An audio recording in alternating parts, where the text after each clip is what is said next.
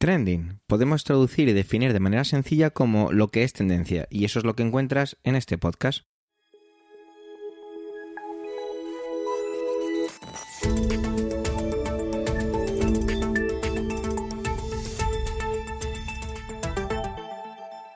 Este es el capítulo 265-265 del 14 del mes de septiembre de 2023 y cuenta con las intervenciones de Pedro Sánchez, Manuel Castaño, Antonio Rentero, Eduardo Norman y un servidor, Javier Soler, que también hago un poquito del presentador y poquito más. Trending es tu podcast de noticias semanal. Adelante. No, ninguno de nosotros eh, trae el gran trending que se produjo ayer por la tarde, hoy para mí, cuando estoy grabando la parte de intervenciones de mis compañeros, o presentación, mejor dicho, de mis compañeros, sobre la presentación del gobierno mexicano de esos cuerpos no humanos. Quizá cuando tengamos más datos, alguno de nosotros nos animemos. Mientras tanto, traemos otros trendings. Ahí tenemos a Pedro, con la parte siempre más política de nacional, y tiene que ver con esa posible ley de amnistía es una cosa muy delicada de la que sinceramente me asaigo totalmente, pero siempre bueno de Pedro tiene un punto de vista que hay que tener muy en cuenta y sobre todo con el que se aprende. Gracias compañero. Adelante Pedro.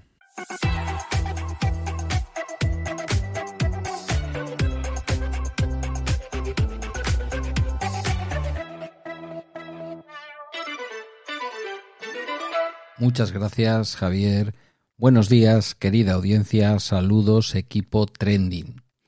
Hoy me vais a permitir que eh, me haga o que haga referencia a la manida ley de amnistía en la que, en la que se está en estos momentos, eh, digamos, enfrascando la actualidad.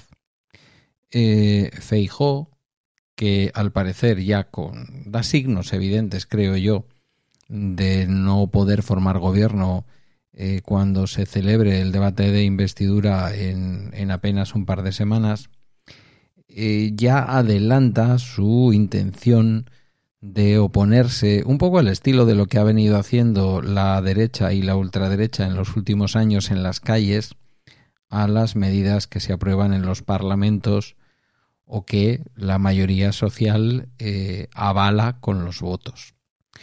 Esto no es un inconveniente. Quiero decir que en democracia, aunque haya una mayoría en el Parlamento, en este caso, eh, contraria a que Feijó pueda llegar a ser presidente, eh, no invalida y desde luego no es eh, algo malo que en la calle se puedan expresar otras opiniones. Tenemos que pensarlo así porque de la misma manera que cuando gobiernan unos podemos considerar legítimo las protestas de otros, cuando gobiernan otros son legítimas las protestas de unos. Luego ya está en cada uno que esa protesta termine mejor, termine peor, sea más ridícula, sea más violenta, esté más llena de razón o se convierta en un verdadero esperpento como ya ocurrió en algún momento no hace demasiados años en la Plaza Colón mezclando churras con merinas o quizás no, al final eran, eran todos ovejas y, y, estaban allí bien mezclados. Respecto a la ley de amnistía sobre la que se está hablando como fórmula para que Pedro Sánchez pueda conseguir el apoyo de Junts eh, a su investidura, hay cosas eh, para decir, unas cuantas, y no todas van en el mismo sentido. Por una parte podríamos decir, y hay que empezar por ello, explicando que la, figura de la amnistía como medida de gracia no aparece en la Constitución española de 1978. Si bien, un año antes, justo un año antes, en octubre de 1977, el gobierno promulgó una ley de amnistía, gobierno de UCD, que afectó a todos los presos con delitos y faltas cometidos con anterioridad a la promulgación de la ley. Aquella fue una ley aprobada en las Cortes con el voto favorable de todos los diputados, excepto los diputados de Alianza Popular y de mi añorada Euskadico Esquerra. Como podéis imaginar, por motivos completamente opuestos. Para Euskadico Esquerra no era suficiente, para, para Alianza Popular era una verdadera locura pensar en aquella ley de amnistía. Aquella ley de amnistía, sobre la que no me voy a parar mucho, supuso una especie de borrón y cuenta nueva, que es realmente lo que es una amnistía. No en vano, viene del griego, viene de amnesia, viene de olvido. Hay una diferencia fundamental con el indulto, puesto que el indulto es el perdón a alguien que ya ha sido condenado, y la amnistía en realidad es el olvido del delito, haya sido la persona condenada previamente o no. Em, una de las virtudes de las leyes de amnistía, que para muchas personas pueden ser también un inconveniente, es que suelen acoger a todas las partes. Es decir, si tuviéramos una ley de amnistía eh, en relación al asunto del proceso y al asunto, al asunto de la declaración unilateral de independencia y los disturbios que hubo en los días y semanas posteriores, nos encontraríamos que se podrían acoger, que estarían de hecho acogidos, tanto quienes eh, cometieron desde el punto de vista jurídico delitos del lado de quienes eh, declararon la independencia de forma unilateral, algunos ya condenados y por lo tanto se puede decir que cometieron esos delitos, algunos pendientes de, de ser juzgados pero también eh, quienes están pendientes de ser juzgados desde el lado de las fuerzas del orden público, policía, guardia civil, algunos de ellos imputados por los eh, excesos que se pudieran haber cometido aquellos días en las calles de Cataluña contra los manifestantes y contra las personas favorables a la independencia. Em, el término de el término amnistía mm, viene a dar respuesta a periodos de periodos políticos con cierto carácter extraordinario, es decir, no son leyes que se hagan todos los días, no son leyes que estemos acostumbrados a ver, aunque, aunque hay que decir que en estos años hemos escuchado todas y todos hablar de la amnistía fiscal, cuando se dice traigan ustedes el dinero que tienen eh, escondido de las arcas públicas y de la hacienda pública española en el extranjero que de pronto no les vamos a condenar y vamos a aceptar que ustedes han traído este dinero y se han puesto al día. Punto. No vamos a mirar para atrás. Eh, sin necesidad de una ley de amnistía, vemos que ahí se ha legislado para perdonar con carácter previo a la condena de nadie y para aceptar que quizás había algunas situaciones que no estaban de acuerdo al ordenamiento jurídico y de alguna forma para poner ese borrón y cuenta nueva, eh, nunca mejor dicho en este caso, sobre la fiscalidad delictiva de algunas personas. Hasta ahí podría parecer que mi opinión es favorable hacia una ley de amnistía. Yo ya me he expresado públicamente respecto a la absoluta estupidez que supuso la declaración unilateral de independencia, estupidez política, ¿eh? lo digo desde el respeto más absoluto a las personas en concreto, pero desde el punto de vista político una verdadera estupidez porque era evidente que eh, era muy difícil que de esa manera se pudiera llegar a ninguna parte. Dicho sea de paso, y como nota al pie, también es muy difícil en estos momentos, yo diría que imposible, conseguir la independencia de Cataluña o la independencia de Euskadi, ahora que ya vivimos, mm, por suerte, en paz y nadie la exige a cambio de abandonar eh, ningún acto terrorista, eh, es muy difícil, digo, que se pueda alcanzar esa independencia o ese derecho a votar la independencia si no es previamente haciendo una ruptura del orden establecido, es decir, torciendo de alguna manera la legislación vigente, que es lo que ocurrió en Cataluña. Los delitos que se cometieron, eh, en, términos generales, pueden ser graves para el ordenamiento jurídico de un país, pero la realidad es que ni se asesinó a nadie, ni se mató a nadie, ni estamos hablando de asesinos en serie. Por lo tanto, lo primero de todo, más allá del nacionalismo que a veces nos enciende por dentro cuando hablamos de estas cosas, es pensar que aunque son delitos que pueden ser graves desde un punto de vista político, la realidad es que, mm, bueno, yo no digo que no hubiera daños personales aquellos días, incluso daños materiales, pero estamos muy lejos de pensar en esas cosas que se han mencionado de golpe de Estado, golpe a la democracia, etcétera, o incluso romper España. el independentismo catalán nunca tuvo, ni antes, ni mucho menos ahora, la capacidad de romper España. Eh, pero bueno, eh, los lemas son los lemas y hay que repetirlos hasta la saciedad. Dicho esto, y habiéndome expresado muy a favor de poder hacer borrón y cuenta nueva de las cosas que nos dividen para construir un futuro juntos, distinto, nuevo, más plural, posiblemente más rico y posiblemente más respetuoso con el sentimiento de cada uno, la realidad es que una ley de amnistía no parecería lo más prudente que se promulgara en el contexto de una negociación para llegar a un gobierno. Es decir, huele raro, queda feo, estéticamente muy feo, que forme parte de la negociación para la obtención de una mayoría suficiente para conformar un gobierno. Sería mucho más elegante, posiblemente imposible en este momento, pero mucho más elegante, que se desligara el hecho del apoyo a Pedro Sánchez de eh, la promulgación de una ley de amnistía, que luego podrá ser abordada más adelante en una legislatura en la que definitivamente yo tengo puesta la esperanza para que eh, se dé una nueva configuración territorial del Estado, o al menos se pongan las primeras piedras para que esto pueda ocurrir, y para que definitivamente acabemos con la transición española eh, con una España mucho más plural, mm, probablemente plurinacional, a mí no me sale ningún sarpullido por decirlo así, y desde luego con diferentes sensibilidades y con el reconocimiento, como ha ocurrido esta semana en el Congreso, de todas las lenguas cooficiales en las distintas partes que conforman España o el Estado español.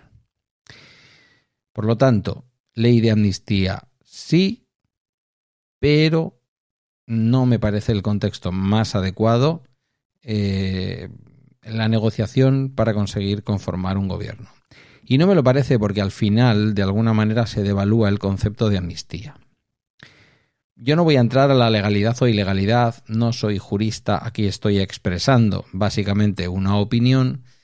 Eh, me llama mucho la atención que se diga que una ley de amnistía sería anticonstitucional porque sería considerado un indulto generalizado, algo que prohíbe expresamente la Constitución, y así es. Pero mm, aquí entiendo que hay juristas suficientes como para hacer las cosas bien y hacer una ley de amnistía o como lo quieran llamar, que finalmente sea una medida de gracia que no incluya esa sensación de, em, de perdón generalizado o, de indulto generalizado, que es lo que prohíbe la Constitución. Hay que decir que las eh, amnistías no son nuevas en el ordenamiento jurídico español, no solo la amnistía del 77 de la que ya he hablado, sino amnistías anteriores, incluso el dictador también llevó a cabo algún tipo de mm, pseudo amnistías que buscaban fundamentalmente darle al régimen una especie de marchamo internacional en el cual se iba democratizando, nunca llegó a ser un régimen democrático, pero también en la época de Alfonso XIII y en algunas con, con Primo de Rivera y en algunas otras épocas un tanto convulsas de nuestra historia. Bienvenida sería una ley de amnistía para, insisto, cerrar este conflicto entre Cataluña y España o entre el nacionalismo y el independentismo catalán y el nacionalismo y el independentismo, no, el nacionalismo a secas español, pero ya digo, quizás no es el contexto de una negociación para conseguir que un señor sea presidente del gobierno el contexto en el que a mí más me gusta ver una nueva ley de amnistía, por muy buena que esta fuera, para el futuro de España y para el futuro de Cataluña. Me gustaría verla en otro momento y completamente desagregada de lo que es la configuración o la votación para la configuración de un nuevo gobierno y la elección de un presidente como es en este caso Sánchez. Insisto en lo que decía al principio, ya se ven em, se le ven las orejas al lobo. Bueno, creo que esta expresión aquí está mal utilizada, pero ya se empieza a ver por dónde va a salir, eh, por dónde va a salir el señor Feijó. Creo que no hay nada más elocuente de su incapacidad para poder formar gobierno, para poder ser elegido presidente del mismo. Eh, ni siquiera se molesta en explicar a los españoles que efectivamente ganar unas elecciones no significa tener los votos y los escaños suficientes para poder ser presidente del gobierno y que eso es absolutamente democrático en nuestro ordenamiento jurídico, en donde tenemos una democracia parlamentaria, eso no lo va a decir y el salto adelante que va a dar es acusar a Sánchez, pues eh, sacando punta a esas dudas que yo tengo respecto al momento y a la oportunidad de hablar de una ley de amnistía justo para que Junts dé el sí y poder formar un gobierno en torno a la figura de Pedro Sánchez. Un momento complejo, un momento con muchos matices, interesante por otra parte desde el punto de vista político y jurídico y que veremos cómo se resuelve, porque yo creo que sí que va a haber un gobierno en torno a la figura de Pedro Sánchez. Vamos a ver cuál es el coste y vamos a ver luego también qué dicen los distintos órganos eh, constitucionales respecto a las medidas que tome el Parlamento. Hasta aquí mi intervención de esta semana. Muchísimas gracias por tu tiempo y hasta una futura intervención aquí en Trending.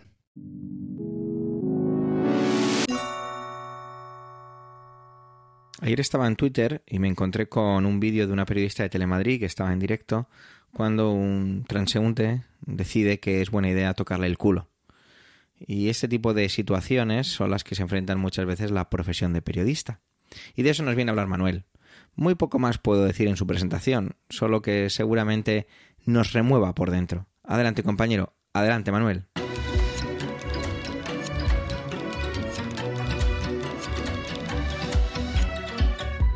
Hola oyentes, hola equipo trending. ¿Se acuerdan que la semana pasada yo hablaba de que eh, el asunto Rubiales, el beso no consentido y el tema de Jenny Hermoso con el famoso se acabó eh, había ido pues más allá del triunfo de la selección española y decía que algo podía haber cambiado. Pues creo que así ha sido y es que, bueno, pues eh, esta semana nos hemos despachado o hemos, nos hemos encontrado con esa, mm, esa agresión sexual en directo contra eh, la reportera Isa Balado, que el programa en boca de todos de la cadena 4. Supongo que lo habrán podido ver, si no lo resumo muy rápidamente. Se encuentra en la calle, en una calle en el centro de Madrid, haciendo un directo y de repente aparece un tipo por detrás, le toca el culo, empieza a hablar con ella, le pregunta de qué canal es, eh, bueno, incluso hay un segundo momento, ella, se lo quita encima como puede y hay un segundo momento incluso en que le toca la cabeza, el pelo y sigue, y sigue molestándola, ¿no? Eh, y hay un momento en el que el director del programa pues dice, eh, perdona, ¿te han tocado el culo? Pregunta, ¿te han tocado el culo? E incluso previene a, la reportera Isa sobre otra posible agresión en un momento determinado porque el tipo este pues parece que se, que se volvía otra vez hacia ella. El tipo fue detenido, el tipo fue detenido y bueno pues yo creo que eso es fruto de precisamente de ese se acabó. Eh, creo que este tipo de comportamientos eh, y, bueno pues pues empiezan a tener eh, un rechazo del rechazo pues no sé del rechazo de personas concretas. Es decir, que nos encontramos con que eh, a los ojos de todos se convierte esto que ha ocurrido es, y no deja de serlo, una agresión sexual. Las reporteras están, están en el filo de la navaja continuamente porque, mm, bueno, pues porque son fruto de estas agresiones, de este tipo de agresiones y otras, ¿no? Recordaba precisamente al hilo de esto Verónica Sant, otra eh, periodista, el, el, acoso que sufrió en un directo en la tomatina de Buñol, donde le estaban pellizcando el culo, estaban haciendo tocamientos de todo tipo, ¿no? Y decía que, bueno, pues que hoy precisamente si eso le hubiese ocurrido en el día de hoy o en el día de ayer, eh, es decir, ahora, eh, pues, pues probablemente eh, hubiese ocurrido lo mismo que ha ocurrido, ¿no? Que, bueno, en ese caso no se podía identificar porque eran casi una especie de manada eh, pero sí que hubiese habido una condena y un rechazo que, no hubo pues en, en su momento. Eh, hay, hay un como una especie de, pues no sé, como una especie de patente de corso de determinado tipo de cromañones, de determinado tipo de cafres, que parece que pueden agredir, que pueden eh, tocar, que pueden manosear, que pueden hacer lo que les dé absolutamente la gana, ¿no? Y además hacerlo pues con las cámaras, ¿no? Desde lanzar besos, tocar, besar incluso, eh, es, es una auténtica pasada. Pero como digo, por fortuna creo que esto está cambiando. Em, no solamente eh, este tipo de agresiones mm, van contra eh, las mujeres periodistas eh, en directo, como ha ocurrido en estos casos cuando están trabajando, haciendo un directo o haciendo algo en vivo, sino que eh, hay también un odio enorme que se vuelca en redes, como el que ocurrió hace unas semanas cuando, eh, bueno, pues una periodista de Gol Televisión, María Morán, hablaba con, con el periodista eh, Ancelotti, perdón, con el entrenador del Real Madrid, Ancelotti, y le decía que eh, bueno pues hablaba sobre la tarjeta roja una tarjeta roja a Vinicius no hizo una pregunta de la manera más educada y a partir de ese momento eh, comenzaron a lloverle críticas eh, y comentarios de lo más soeces, de lo más agresivos en su cuenta eh, de Twitter o, de Instagram. No recuerdo exactamente si en las dos o en una de las dos. o que comentarios del tipo de te vendría a darte muy, muy, bien darte mandanga de la buena, deberían ponerte mirando a Filipinas, deberías sufrir una penetración forzada para no vestir como una puta, o incluso hablando de su hija de dos años como, como hija bastarda de un futbolista. Eh, es una auténtica pasada, es una auténtica pasada. Claro que, mm, eh, bueno, pues parece ser que lo debemos de tener en el ADN y no se libra nadie, no se libra Rubiales, no se libran estos cafres de los que estamos hablando y no se libra tampoco el presidente, perdón, el expresidente José María Aznar.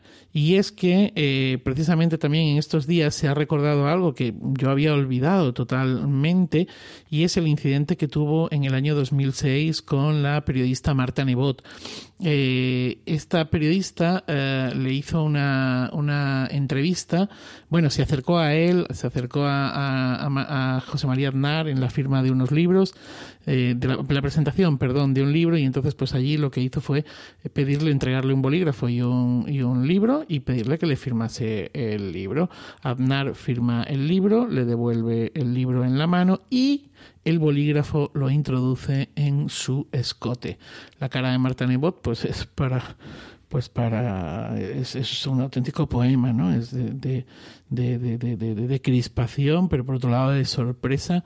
¿Se imaginan que esto ocurriese hoy en día? ¿Qué pasaría, no?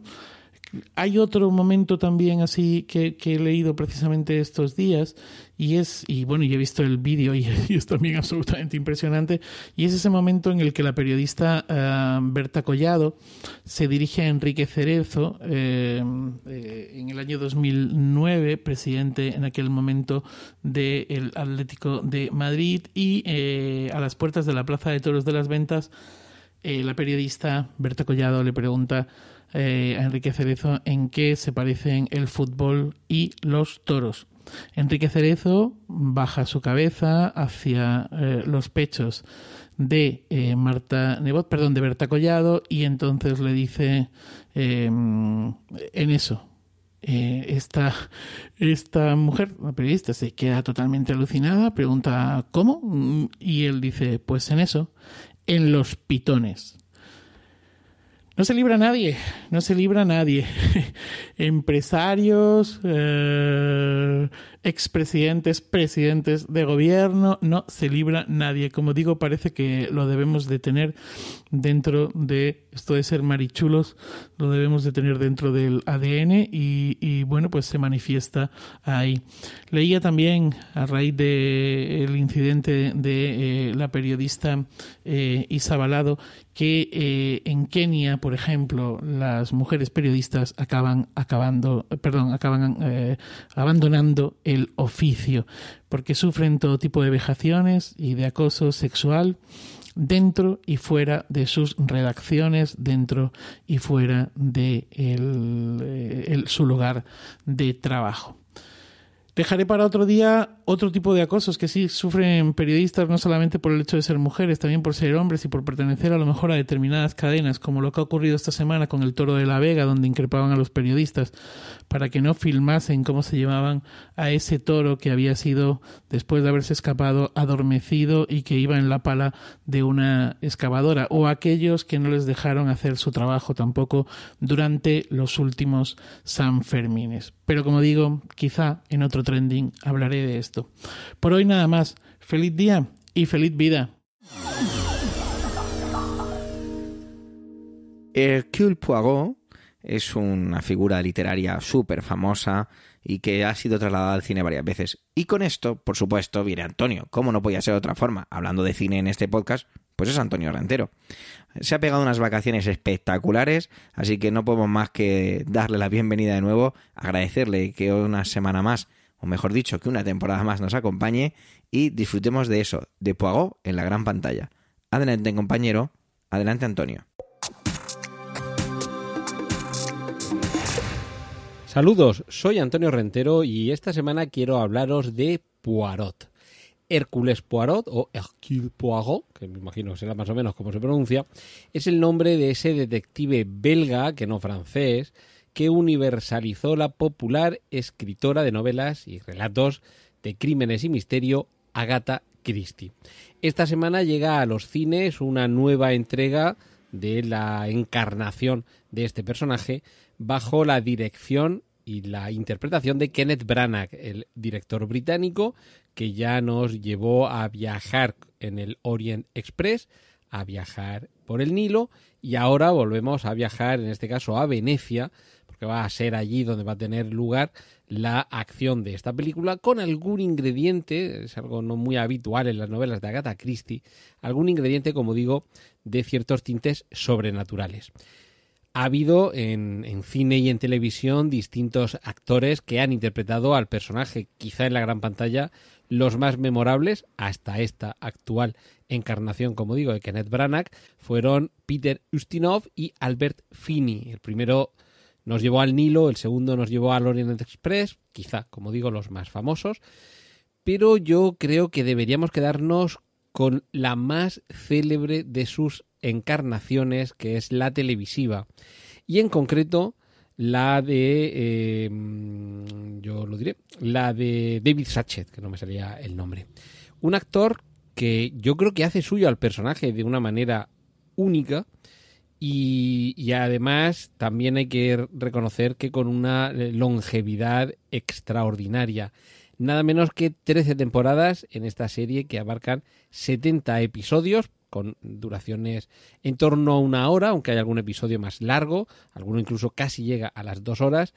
Y, además se ha visto, aquí en España lo estamos viendo, eh, por las tardes este verano, seguro que, lo habéis visto en alguna ocasión en el canal Paramount, pero es una, producción eh, británica que comenzó a emitirse en el año 1989 y finalizó en el año 2013.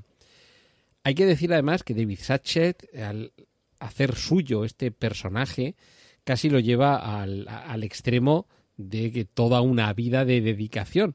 No porque toda su carrera se haya dedicado a ello, sino porque sin duda es su personaje más memorable, también evidentemente el que durante más tiempo estuvo interpretando, pero además es casi con eso que se suele decir de, lo de morir con las bodas puertas o morir en, las tablas, pues casi casi, porque ya con su estado de salud eh, frágil y delicado, los últimos episodios de la serie ya comenzaba a notarse, que por cierto también en las novelas, en las del periodo de la última etapa de la vida del propio eh, Hércules Poirot, se, se supone que el personaje ya está mayor, y, también va teniendo algunos problemas, aunque no tan acusados como los que tenía el propio David Satchet.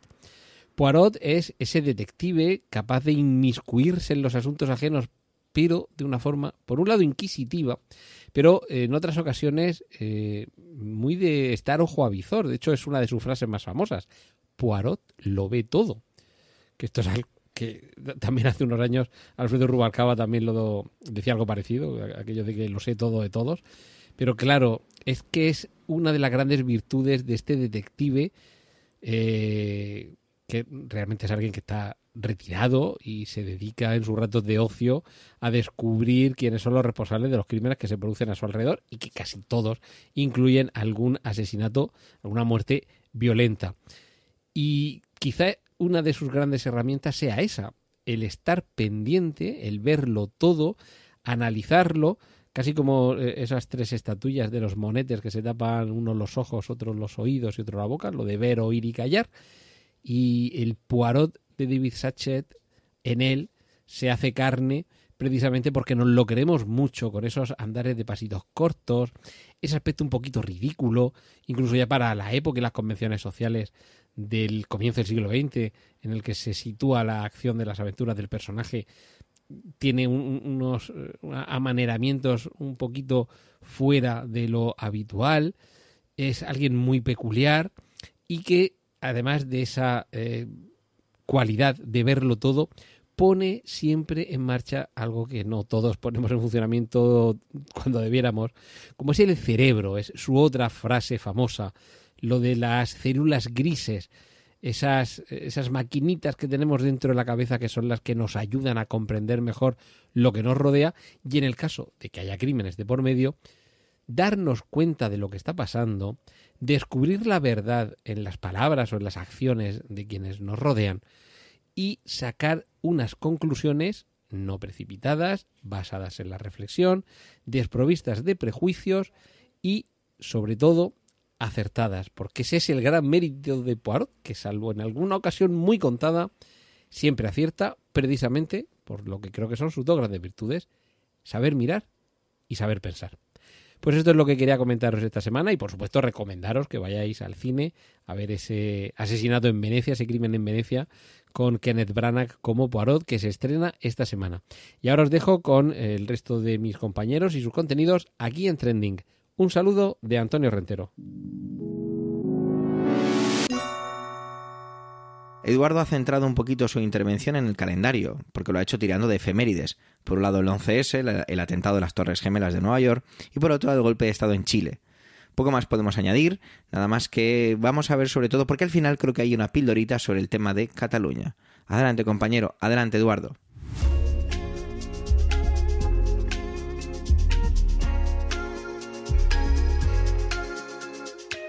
Este pasado lunes ha sido 11S, 11 de septiembre.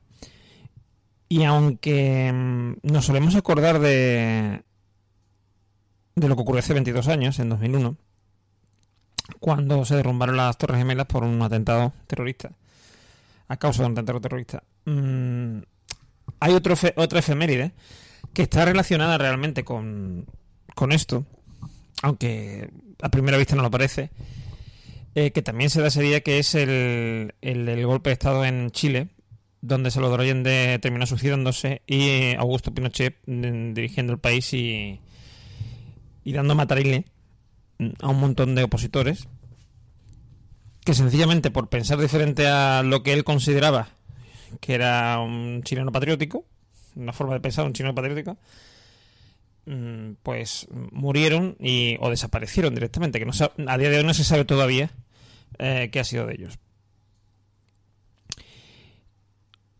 ¿Por qué digo que están relacionados estos dos hechos? Pues os lo explico. Eh, tanto un hecho como el otro son consecuencia del intervencionismo estadounidense. Eh, ¿A qué me refiero con intervencionismo? Pues en el caso de, mm, Chile está probado porque de hecho eh, hace poco se salieron a la luz porque digamos que por la época, o sea, por el tiempo que había pasado ya había prescrito y se tocaba liberar esos archivos, bueno, archivos y esos documentos, han salido a luz eh, conversaciones entre Nixon y eh, y su eh, su secretario de, Estado, o sea, decir, el que sería el ministro de Exteriores, em, que creo que es Eisenhower. Mm, estoy diciendo memoria, o sea, me puedo equivocar que fue siguiente presidente después de Nixon, el que lo sustituyó cuando, cuando dimitió, eh, diciéndole Nixon a su secretario de Estado que, hiciera todo lo posible porque Salvador Allende dejara de, gobernar en Chile. Y efectivamente lo hizo, hizo todo lo posible y mm, el resultado fue el golpe de Estado de, del 11 de septiembre. Y diréis, bueno, ¿qué relación tiene esto con las Torres Gemelas? Eh, todo esto, o sea, todo esto, tanto de los 11 de septiembre en Chile, el golpe de Estado del 11 de septiembre en Chile, como lo que os voy a comentar ahora se engloba en la Guerra Fría. ¿Vale? Em, yo no sé si sabéis eh, lo que ocurrió en Afganistán durante la Guerra Fría. Eh, hubo ahí una lucha entre encubierta, porque bueno, la, guerra, Fría en el fondo fue esto, ¿no? Una lucha entre dos potencias mm, a través de proxies, ¿no? Digamos, no una lucha directa, sino eh, a través de terceros entre la Unión Soviética y Estados Unidos. Y una de las guerras que, se, que fueron consecuencia de esto eh, fue la de, la de Afganistán, donde luchaba Estados Unidos contra Rusia a través de, de una serie de señores de la guerra de allí, que es los que estaban con Rusia, y eh, los... los famosos, bueno, Al Qaeda, etcétera, todos los integristas islámicos que había allí, ¿no? en ese momento eh, que eh, los mujahidines que iban a través, eh, o sea, que mm, digamos trabajaban para Estados Unidos. Vamos, trabajaban para ellos mismos, pero la financiación la obtenían de Estados Unidos. Y curiosamente, esto tuvo como consecuencia, porque esto fue en los 80 y los 90, esto tuvo como consecuencia que cuando desaparece la Unión Soviética y deja de haber esa lucha, eh, sigue, o sea, ese, esa mm, facción que había sido mm, financiada por Estados Unidos eh, sigue luchando, sigue mm, evolucionando y se termina convirtiendo en una amenaza para los propios Estados Unidos. Y cabría decir, bueno, pues claro, ocurrió esto, aprendieron la lección, pero no, porque, porque o sea, justo como consecuencia, digamos, de, de de la caída de las Torres Gemelas eh, se invadió Afganistán, que hasta ahí, bueno, tiene sentido. Pero después también se invadió. Eh, se invadió Irak, ¿vale? Irak, que era un país que. Mm, o sea, fuera como fuera, quiero decir, aunque estuviera eh, gobernado por un tirano, etcétera, etcétera. Em, era un país tranquilo, donde la gente vivía en paz, ¿vale? Y em, que no era integrista islámico. Sin embargo, eh, a día de hoy Irak es un, polvorín. Em, en Irak la gente no, no, vive como vivía antes de, la guerra de Irak. Que no está justificada porque decían que había mm, que Saddam Hussein tenía armas de destrucción masiva y no era así. Se nos mintió y es otro tipo de intervencionismo porque lo que se quería era, mm, digamos, em, pacificar la zona, cuando lo que se consiguió fue todo lo contrario. O sea, si hay un sitio donde, donde la intervención de Estados Unidos siempre ha sido nefasta es en Oriente Medio. Entre Inglaterra y Estados Unidos mm, se ha la zona, porque mm, a principios del siglo XX, ¿vale? Allí no era, eso no era una zona tensionada, donde podía en cualquier momento surgir una guerra. Pero cuando llega, cuando llega el, el colonialismo británico y empieza a, darle tierra, bueno, a darle tierra, a dejar que los em, sionistas, ¿vale? Porque no era, no era cualquier judío, eran sionistas, es decir, gente que eh, querían la vuelta de Israel, etcétera. Empiezan a, a, establecerse por allí. Se empieza a tensionar la zona, sobre todo cuando se convierte Israel en un, en un estado y empieza a, a querer expandirse. Todo esto, que parece mm, muy lógico pensar que, es algo malo, mm, no se evita. Y de hecho, mm, en muchas cosas se... A ver, yo no estoy en contra de Israel como tal, ¿no? Es decir, yo no estoy en contra de que haya un Estado de Israel. Ya una vez ya ha ocurrido, pues ha ocurrido, no debería haber pasado, porque creo que, que fue un error, un error geopolítico. Pero una vez que ha ocurrido, vale, pues no queda más. Pero sí que mm, se ha estado respaldando mm, políticas en Israel, y vamos, y ahora mismo me remito al gobierno actual de Netanyahu, eh, donde, mm, de ocurrir esto en otro, en otro país cualquiera, se estaría diciendo que, uh, que, que, estamos hablando de, un, de una actitud autoritaria, eh, en contra de los derechos humanos, no sé qué, pero como Israel nos callamos, ¿vale? Porque es un aliado. Porque Israel es un gran aliado, porque Israel es muy importante para Estados Unidos. Todo esto, o sea, todo esto es el juego, el juego geopolítico, ¿vale? Que a mí me parece que mm, se nos olvida eh, que está ahí muchas veces y las consecuencias. Porque te puede ocurrir que un día estás muy tranquilo, que todo va bien y de repente eh, te, monta un atentado terrorista en, en tu país, en tu territorio, por, por esa actitud de intervencionismo. Porque claro, si aunque tú mm, muchas veces no intervengas de forma, em, eh, digamos, eh, directa, ¿vale? Por ejemplo, os pongo un ejemplo mm, de un intervencionismo positivo, entre comillas, ¿no? Que es el de la actual guerra de Ucrania. En la guerra de Ucrania, evidentemente, eh, ahí la Unión Europea, Estados Unidos, la OTAN, vamos, lo que es los, estados de la OTAN están ayudando a, Ucrania, aunque Ucrania no sea un país de la OTAN ahora mismo, todavía, que yo creo que lo va a ser. Y eh, aunque mm, no se haga, o sea, no, no, no estén en la guerra directamente, pero Ucrania está resistiendo los ataques rusos porque tiene el apoyo de la comunidad internacional y concretamente de la OTAN, de los países de la OTAN eso es intervenir, eso es intervencionismo. Evidentemente, en este caso puede ser más o menos positivo en el sentido de, que se está evitando una mayor mm, desestabilización de la zona, porque si Rusia realmente conquistara Ucrania por completo, mm, la cosa se pondría muy chunga para países como Finlandia, Suecia, etcétera, y otros países, ¿no? Entonces, mm, en el fondo, o Polonia, por ejemplo. Entonces, en el fondo lo que está ocurriendo allí es que está habiendo una,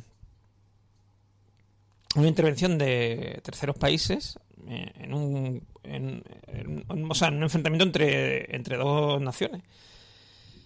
Como digo, este puede ser, se puede considerar positivo, pero siempre es muy peligroso. Y hay que tener en cuenta siempre que mm, derrocar un gobierno en Chile, o esa actitud por lo menos, que nos ha llevado a derrocar un gobierno en Chile, nos puede llevar a cometan un atentado en, en nuestra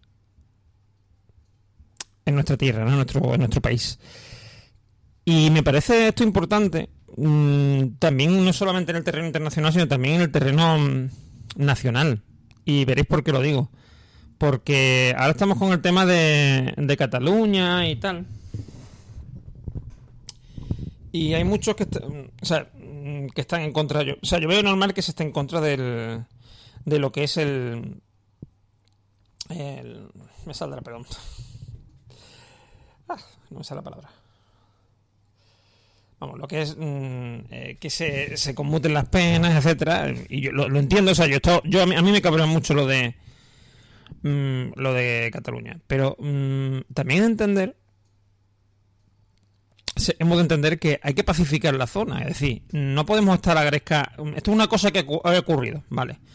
No debería haber ocurrido y la culpa fue del gobierno que teníamos en ese momento, que tenía que haber puesto medios para que ese, esos comicios, o sea, ese referéndum en sí eh, no ocurriera. Y no me refiero necesariamente a, a, que metiera a la policía antes, no, me refiero a, por ejemplo, eh, haber negociado antes.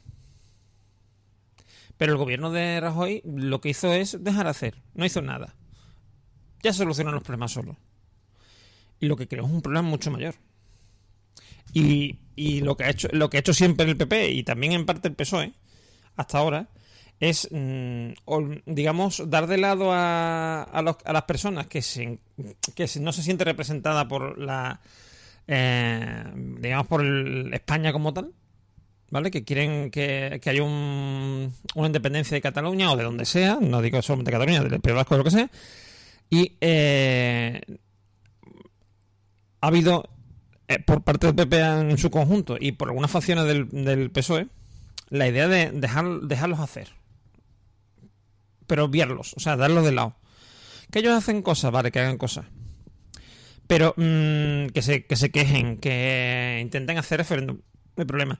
Pero después nosotros sencillamente los obviamos. Y eso es lo que hace si tú no hablas, si tú no intentas negociar, si no intentas mm, pacificar eh, eh, la zona, digamos, pacificarla me refiero en el sentido de, digamos, mm, llegar a una concordia,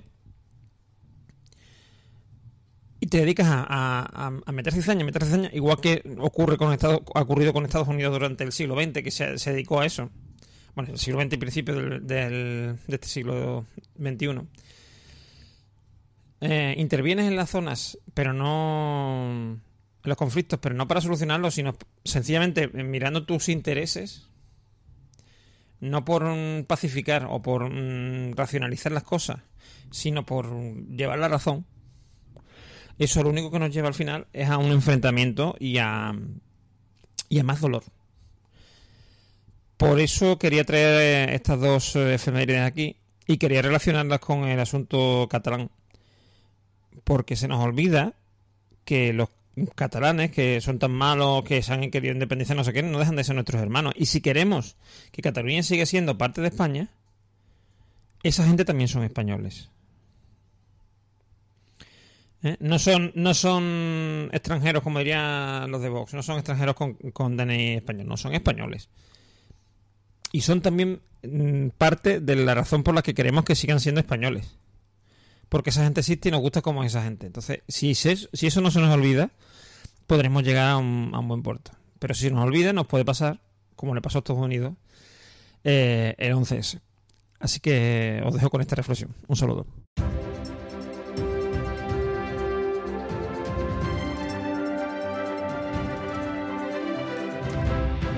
El mundo a veces va demasiado deprisa y no sabemos movernos en él. Encima hemos creado otros mundos, un mundo, un mundo virtual, un mundo en el que es muy fácil estar sentado, escribir o mandar imágenes o crear imágenes y de joderle la vida a una persona. O intentarlo, por lo menos. Y eso es lo que me encontré con algo que a priori pues me parecía he seguido, mejor dicho, y me parece me gustaba, ¿no? Y es eh, un videojuego. Eh, yo no juego mucho a videojuegos, me gustan, me gusta sobre todo verlos, incluso desde que era joven, veía más, me gustaba casi más ver a, a mis amigos que, como se suele decir, eh, Twitch ya existía hace muchos años porque era ver cómo tus colegas jugaban en los recreativos mientras te tocaba a ti. A mí no me, no me producía mucha prisa jugar. O sea, más como siempre he sido bastante malo, he disfrutado más viendo cómo jugaban. En especial a mi buen amigo Nacho, que el tío es un artista con los videojuegos. Es, es un espectáculo verle. Pero hay un videojuego en concreto que, que ha desatado muchísima muchísimos titulares porque se llevaba esperando muchísimos años y es Starfield. Starfield es un videojuego de la compañía Bethesda, una compañía que comprará Microsoft. Para situarnos un poco a las personas que estáis ajena al mundo de los videojuegos, pues una producción que se lleva esperando pues prácticamente 10 años o similar en fechas y es sobre exploración espacial y bueno, pues un juego muy esperado. No voy a entrar aquí sobre cómo es el juego, si está bien o si ha cumplido expectativas, de eso no va esta intervención. La intervención va sobre cómo el mundo puede ser increíblemente despiadado con algo tan disfrutable que es jugar y divertirse. La industria del videojuego pasa muy desapercibida para una gran cantidad de personas. Eh, creo que por, por, una cuestión generacional. Esto yo creo que va acabar terminando porque esas generaciones que no tienen contacto con los videojuegos, pues bueno, pues irán desapareciendo por una cuestión lógica de evolución. Porque la industria de videojuegos hace ya muchos años, esto no es de ahora, que factura mucho más que la música y el cine juntos. Eso nos da una pista, si no eres especialmente aficionado o seguidor de los videojuegos, de lo grandes que son, o de por lo menos lo que mueven. Y esto hace que, claro, ante una industria tan grande y tan poderosa, pues haya de todo. Cosas maravillosas, como pueden ser los juegos, cosas menos maravillosas y cosas tontas, horribles, como pueden ser estas. Resulta que el mundo de los videojuegos está dividido como, digamos, voy a simplificarlo mucho, en tres grandes bloques, que son, digamos, las o cuatro grandes bloques, que son las cuatro plataformas. La plataforma de, de utilizar un ordenador para jugar, utilizar una PlayStation de Sony, utilizar una Xbox de Microsoft o utilizar la Nintendo Switch de Nintendo.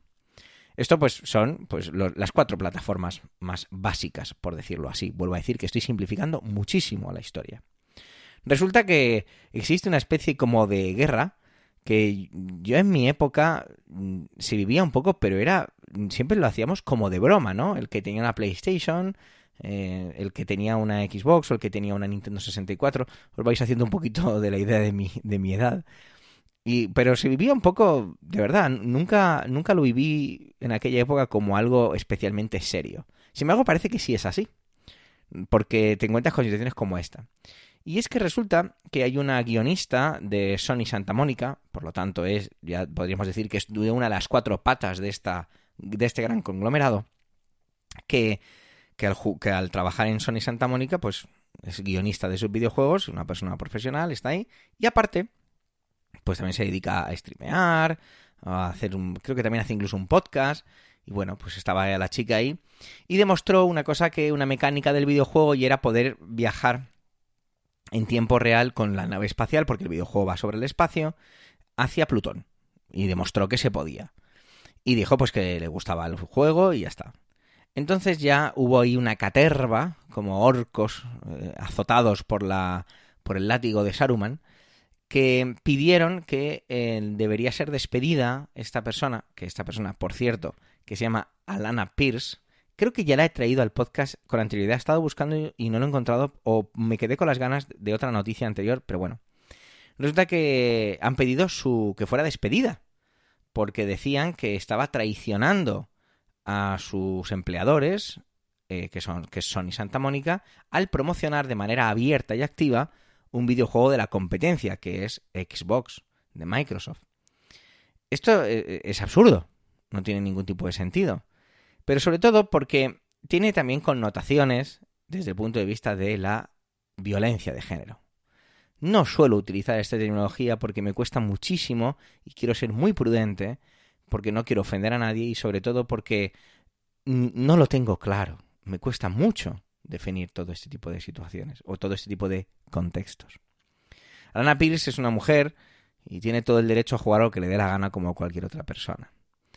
Y noticias como esta nos hacen recordar que parece que, que aunque se han ganado batallas o aunque se evoluciona y se crece y la sociedad se va tomando más en serio otras cosas, hay otras que todavía no y que quedan muchas cosas por hacer cuesta creer que alguien pierda tiempo, o mejor dicho, lo invierta. Bueno, no, no, no, no, no, está bien dicho, que pierda su tiempo en acosar a esta mujer mandándole fotos de sus genitales para que eh, acosarla y molestarla por jugar a un videojuego de la competencia.